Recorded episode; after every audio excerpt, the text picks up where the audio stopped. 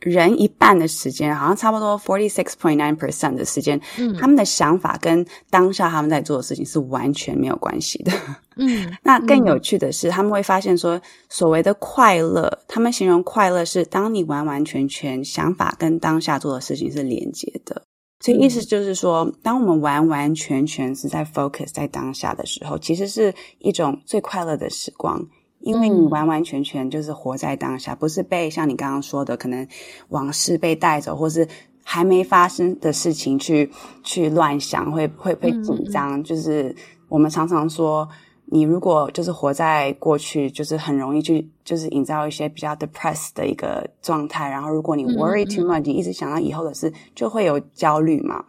但是如果说你把自己带回来。回到当下，会发觉说：“哇，其实现在的我到底是谁？我到底需要什么？这些情景可能是就是完全跟我们现在是完全没有相关的。”嗯，所以我觉得回到当下，它就是真的会让我回到我们最真实的自己、最真实的状况，从内在到外在。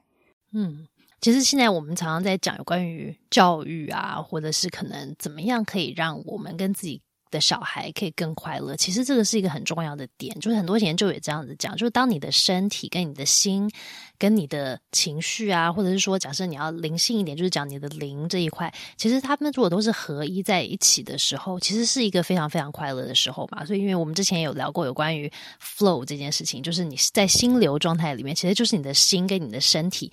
都在同一个时刻的时候，那很多时候其实像 Jess 刚刚讲的，我们的心跟我们的情绪跟我们的就是我们的思绪，包括我们手上在真的在做这件事情的时候，是三个都分离，都不知道去哪里的。